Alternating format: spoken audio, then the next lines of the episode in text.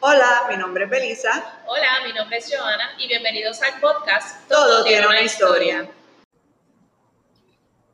Hola, hola a todos, bienvenidos al episodio número 27 de Todo tiene una historia podcast. Hoy nos acompaña o regresa, porque ya la habíamos entrevistado en un pasado, a Victoria Sofía de la marca Jardinera by Sofía. Sofía, bienvenida nuevamente a Todo tiene una historia podcast.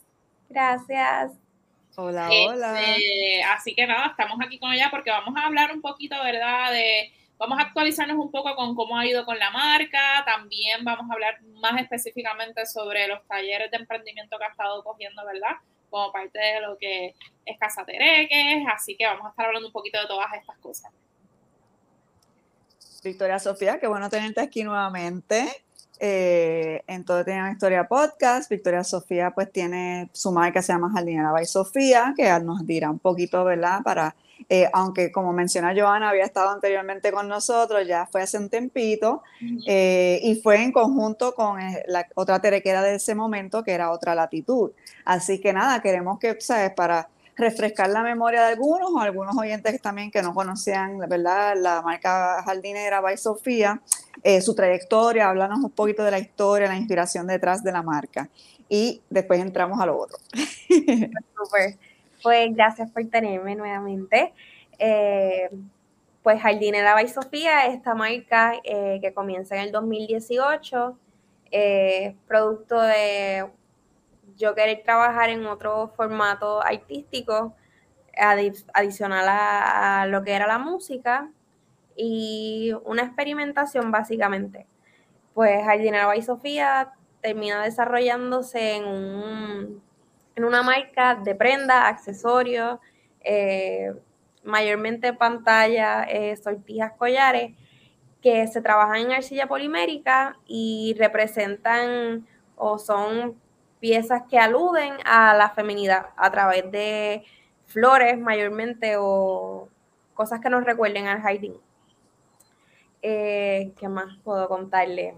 Pues jardinera ha sido un proceso así como les decía ahorita de autodidacta básicamente. Eh, es un trabajo que se hace totalmente a mano. Yo no, no utilizo moldes, so, todas las piezas son, son distintas, son especiales, se pintan a mano, ¿verdad? Se hornean, se pulen y se pintan a mano. Y ahora mismo estoy trabajando acercarme un poquito más a la cuestión esta de orfebrería, integrando cositas más que yo trabaje, elabore junto a la arcilla para que sea un producto pues totalmente a, hecho a mano. Eh, y eso. Es, es interesante que menciones la música porque no lo, no lo hablamos aquí, pero tú estás terminando ahora tu bachillerato en el Conservatorio de Música de Puerto Rico en piano clásico, ¿verdad? Eh, Cuéntanos un poquito sobre eso. Entonces, pues eh, eh, también, algo que también mencionamos mucho aquí, ¿verdad? El- esa necesidad del creativo, de, de seguir, ¿verdad? Inventando, haciendo, que, que te haya eh, sa- sacado también este otro lado artístico, ¿verdad? Que como que una, a lo mejor, eh, no sé si tú lo veas así, pero como un descanso, un respiro de verdad, de, lo, de la música y de lo otro que estabas trabajando.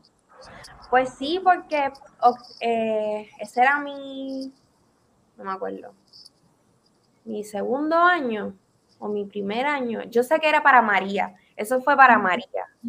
Eh, que yo estaba llegadita básicamente acá a San Juan a estudiar y pues no sé con qué me dio, con ponerme a experimentar con, me puse a hacer cuadros también, que eso es algo que Belisa cada rato Tenemos pendiente.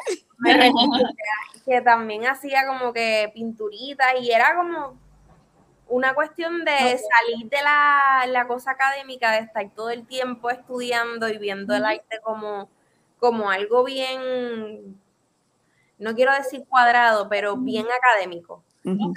Porque pues tien- tienes que cumplir con unos parámetros y tienes fechas y no es tanto for the love of art porque tienes que cumplir con unos estándares para, como todo, ¿verdad?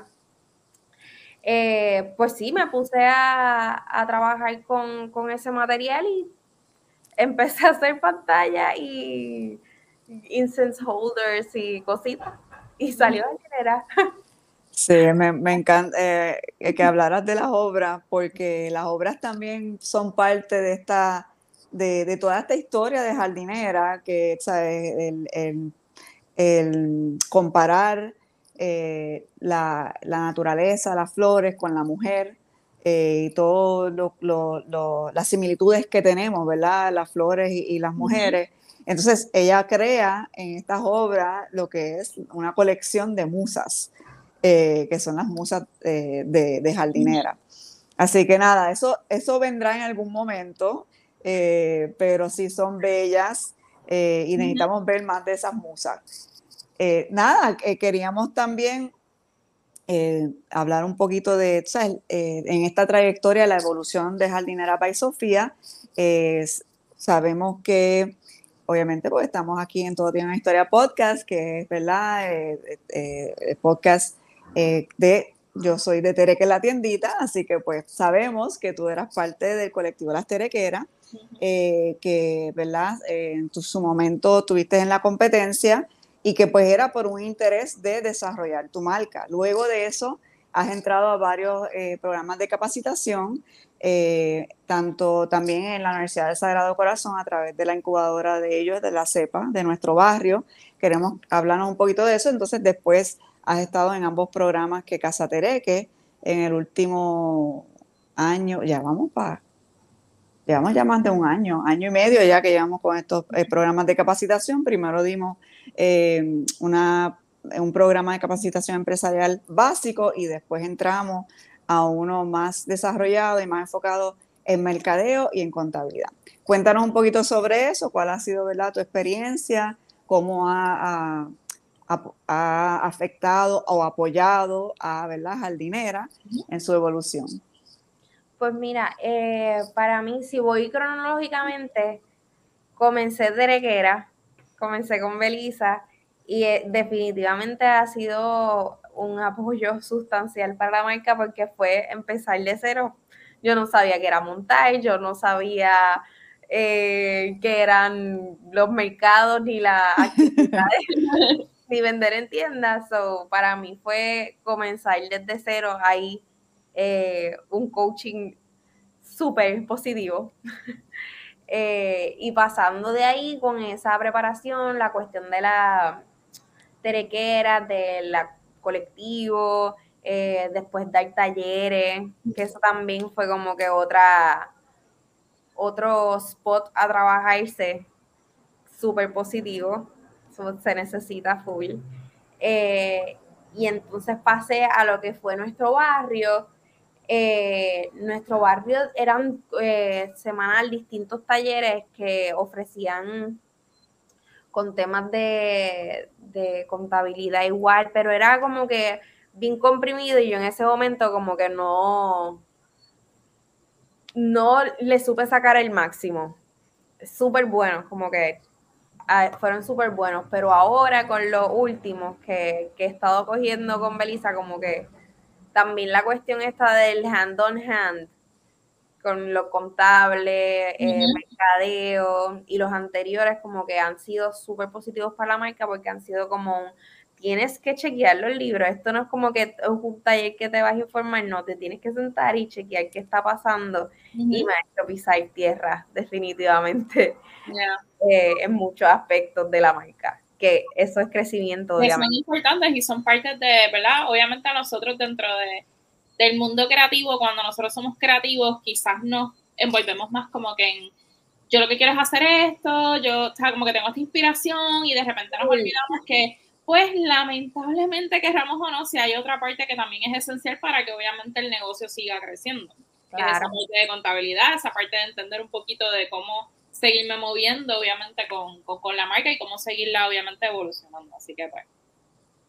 Sí, y lo administrativo, tú sabes, eh, no es, no es para, no es eh, todo el mundo así, pero en general los creativos no son necesariamente amigos de los números, ni de o sea, eh, procesos sistemáticos. Entonces, pues, pues uno pues se, se, enfoca, ¿verdad? Más en la creatividad, en todo el montaje, en lo artístico. Y como repente, que se va quedando lo otro, tú sabes cómo es. De repente como que hay, y es como, ajá y de repente anda, ¿sabes? Como que, ay, y de repente anda, ¿sabes? Como que... Sí, y nosotros también, sabes que tuvimos ya ambas recursos del programa que de hecho estamos todavía eh, participando en ese programa de mercadeo y contabilidad, terminamos en los próximos meses. Eh, los participantes pues van a terminar con un plan de mercadeo básico para su marca y con un sistema de contabilidad básica para, para su marca también, pero sabes, de la manera que se ha diseñado este programa donde se tomó unos talleres, ¿verdad? Eh, más intensivos al principio, pero también eran eh, intercalados con reuniones individuales, porque es bien importante, más todavía cuando uno entra en, eh, básicamente estos cursos son cursos intensivos de, de temas que se pueden hacer bachilleratos y, ¿sabes? Estudios graduados en esto. Entonces, pues entrar todo eso, ¿verdad? En unas La gente que estudia esto. Exacto, eh, eh, y como los recursos que estamos usando, pero que ellas, eh, ¿sabes? Y tampoco es fácil explicar a alguien que como que no entiende nada de esto, sabes, que ellas pues se tomen ese tiempo de también poder reunirse con cada participante luego de un taller, también se dieron unas tareas, el participante hacía las tareas, se discutían. Entonces, eso, eso para mí también ha sido eh, bien importante porque pues he, estado en, en, en, tu lugar, tú sabes, yo escoger estos tus cursos que de momento no termina y te, y te va ayudando, tú sabes, por ejemplo, eh, yo recuerdo que cuando estuviste en nuestro barrio, eso, ustedes acabaron justo empezando pandemia, así que en parte, y eso y eso, pues, tú sabes, como que acortó un poquito la experiencia, porque sé que había unos seguimientos, eh, porque pues también, para ese tiempo también estaba activamente en las terequeras, donde nosotros nos estábamos reuniendo, eh, ¿sabes? Eh, por lo menos cada dos semanas y semanalmente nos comunicábamos, así que había, estaba, había mucha comunicación. Ella estaba en dos programas aparte porque, pues, como ella dice, la parte mía es mucho más coaching, es uno a uno, eh, pero yo pienso también que un poco de todo es lo que lo, realmente ayuda pues a impulsarse, tú sabes, escoger esos cursos que a lo mejor pues no lo, no lo pude aprovechar porque era mucho bombardeo de información a la vez, pero eso y entonces continuar a, otro programa es lo que yo, exacto, es lo que yo pienso que, y, y, por eso también es lo que estamos buscando, y lo que todos estos eh, programas están buscando, y qué bueno que existen, tú sabes, y más todavía enfocado en las industrias creativas, eh, que, es un área que tú sabes, eh, muchas veces eh, no tiene ese apoyo en cuestión de desarrollarse económicamente la destreza o el, arte, sabes, que hace la persona. Así que, bueno, como estabas diciendo que estás de acuerdo conmigo, pero háblanos un poquito sobre eso. sé que sabes que habían, por ejemplo, en el curso de nuestro barrio me acuerdo que hablábamos de que también ellos estaban dándole un giro y, que, y que todos estamos bien interesados en eso, ¿verdad? Eh, pero, pero ellos estaban, eh, el programa estaba enfocado en trabajar la parte de sustentabilidad de las ah. marcas, que eso fue para mí bien interesante y tan importante hoy en día también, eh, donde tenemos que ¿verdad? estar bien conscientes de la basura que estamos creando, porque esta basura no se desaparece milagrosamente, eh, y entrar eso a, dentro de ¿verdad? Eh, eh, todo este otro, vamos a decir, huracán de desarrollo, porque así cuando uno está desarrollando ¿verdad? una marca o un negocio nuevo, pues es como que de momento un bombardeo de muchas... muchos detalles que uno a lo mejor no, se, no, lo, no lo visualizaba cuando, cuando pensó voy a, voy a emprender y voy a hacer esto y uno lo ve bien maravilloso y pues es tanto detalle que pues, entonces encima de eso, eh, me imagino que le pasa a muchas personas, quiero hacer esto bien sustentable, pero ¿cómo? ¿Sabes? Porque uno tiene que estar pendiente a costo, a dónde consigo estos materiales, especialmente en Puerto Rico, tú sabes, que no, tenemos dificultad a veces consiguiendo materiales. Eh, nada, háblanos un poquito de eso. Pues sí, eh, ellos estaban bien, como tú dices, estaban bien enfocados en la cuestión esta de sustentabilidad, lo cual es súper positivo. Y se veía a través de todo el taller, como que en la parte de,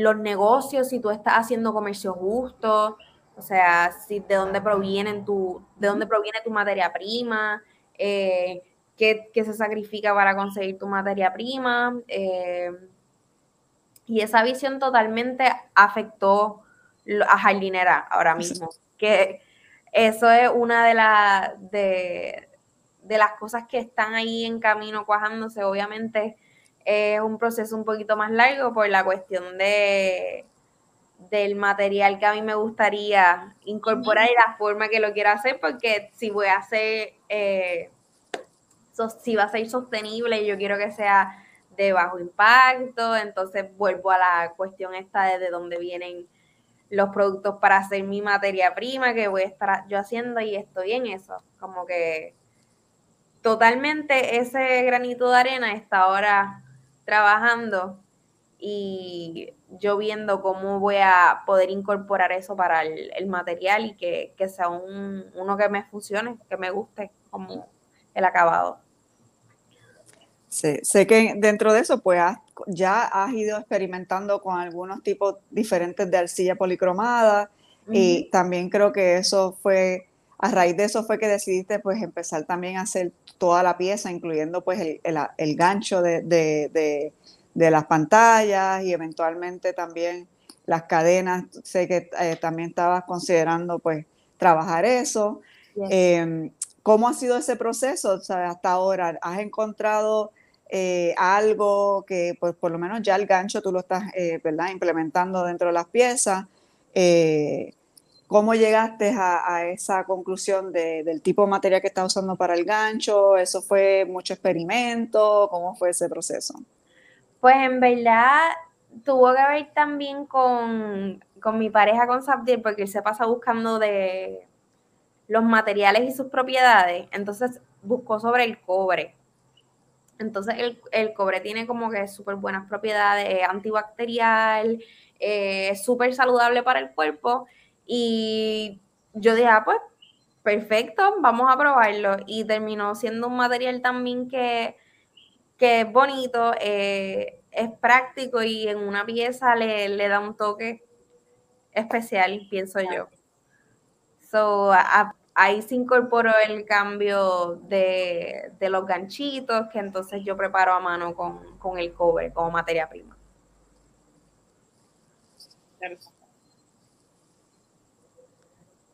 Pues muchas gracias, Victoria Sofía, por estar con nosotros.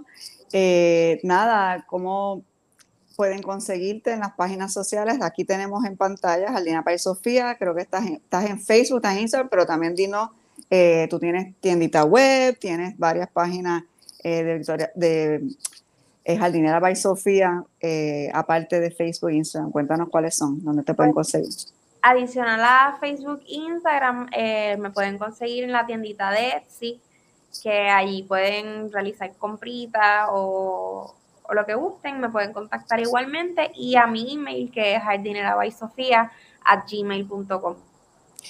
Y la pueden conseguir en Tereque en la tiendita. Y Tereque en la tiendita, eh, como mencioné en mi último episodio individual, eh, hace unas semanas, está a punto, a punto de caramelo de abrir su espacio nuevo. Así que todavía no anunciado porque pues tenemos unos detallitos, ¿verdad? Que eh, estamos, pero pronto, pronto, pronto, tan pronto como lo más probable esta semana. Eh, como muchos saben, nosotros ya hemos estado muchos años compartiendo espacio con el Salón de Belleza Home Studio. Home Studio recientemente se mudó a su, lo que yo digo, Forever Home en la avenida Ponce de León, eh, bien cerquita a la placita, estamos eh, entre la calle Canals y la verdad es que tengo que aprenderme cómo se llama la otra calle, pero estamos en esa cuadra de la calle Canals y la próxima, que ambas calles llegan a la placita de Santurce. Así que allí estamos, estamos dentro de lo que es el edificio Angelina. Angelina se llama el edificio de ahora de Home Studio porque será el nombre de la abuela de Laura Home, que es la dueña. Eh, nosotros vamos a estar aparte ya, porque el espacio ya es un poco más grande, pero vamos a estar acompañados con otros dos eh, negocios. Eh, va a estar justo antes de mí, un negocio, un cafecito que se llama La Cafelera. Eh, los pueden buscar en las páginas sociales, ya tienen sus páginas, deben estar abriendo en los próximos días también. Se llama así, yo no lo cogí enseguida, pero se llama así porque está debajo de las escaleras que van en el edificio al segundo piso. Y si ven la, el logo, eh, que está bien chulo, es una taza de café con como una escalerita saliendo. Luego de eso va a estar Tere, que es la tiendita, y al final del pasillo va a estar lo que es Vía Láctea, la, heladería, que deben estar abriendo en las próximas semanas también, así que muy contenta de tener más gente, ¿verdad? Eh, compartiendo espacio con ellos y vamos a estar allá. Eh, nosotros vamos a abrir de martes a sábado, de lunes a sábado, eh, y entiendo que el salón también, nada, pendiente de las páginas, todos tenemos páginas sociales, Angelina también tiene su página eh, y pronto estamos anunciando cuándo es el día para que ustedes vayan a hacer sus compras de sus tereques para madres y nada, con eso nos despedimos. Bueno, antes de despedirnos, ah, eh, les queremos recordar obviamente cómo es que funciona, ¿verdad? cómo estamos subiendo los episodios. Recuerden que este mes ya están los episodios que son más cortitos, que son el de hashtag Yo Apoyo Local y el de hashtag Belisa en la tiendita. Este mes en Yo Apoyo Local estamos hablando un poquito sobre la marca de Necromancy y Belisa nos está dando un poquito de update sobre esto mismo que acabamos de hablar, ¿verdad? Que está sucediendo Tereques, pero también nos cuenta un poquito sobre la historia del movimiento de Who Buys My Clothes, ¿verdad? ¿Lo dije bien? Eh, who Made My, who made my... Clothes. Exacto. So, esos son los dos episodios cortitos que tenemos este mes. También pueden pasar ya a escuchar el live que tuvimos este mes. Eh, y este episodio obviamente va a estar disponible ya a partir del último lunes de mes, que ya es mañana. Este, así que nada, que tienen ahí un montón de variedad para escuchar. Poquito a poco también estamos subiendo los episodios en video a YouTube de este Todo tiene una historia podcast. Así que pues poquito a poco, ¿verdad? Iremos subiendo las cosas por allá. No, yo tengo redes sociales como Giovanna Sánchez en Facebook, Instagram y Twitter. Belisa tiene sus redes sociales como Belisa en la tiendita en Facebook e Instagram. Y el podcast también tiene sus redes sociales en Twitter como todo tiene una, en Tumblr como todo tiene una historia. Y también tenemos nuestro correo electrónico que es todo tiene una historia podcast.gmail.com, que por ahí también nos pueden escribir si tienen ideas, este, si, si quieren, tienen una marca y quieren que ¿verdad? los entrevistemos acá, siempre estamos buscando historias de emprendimiento local o inclusive también de personas que estén emprendiendo en la diáspora. Este, así que ahora sí, Gracias por escucharnos y será hasta el siguiente episodio. Y me disculpo porque siempre es bien importante acordarle a ustedes todas estas páginas para que nos sigan, estén pendientes a nosotros, escuchen todos los podcasts anteriores. Eh, los otros días estábamos hablando de lo importante que es nuestro primer podcast que yo literal lo borraría. que yo me niego porque pues son los inicios. Pero es importante también porque habla de lo que, ¿sabes? De nuestra idea detrás del podcast y pues ya llevamos un poquito más de dos años, así que pues eso es parte de nuestra historia y pues ver la evolución también del podcast. Pero pues yo me emociono porque estamos a punto nuevamente de abrir la tienda y poder atender nuestros clientes en persona. Ya son casi dos años que estamos, ¿verdad? Sin el espacio, que hemos hecho eventos y hemos ido a montar en mercado, pero no es lo mismo, así que lo esperamos allí. Eh, y pues muy contenta de estar viéndolos pronto a todos. Yes, bueno, cuídense y gracias por escucharnos.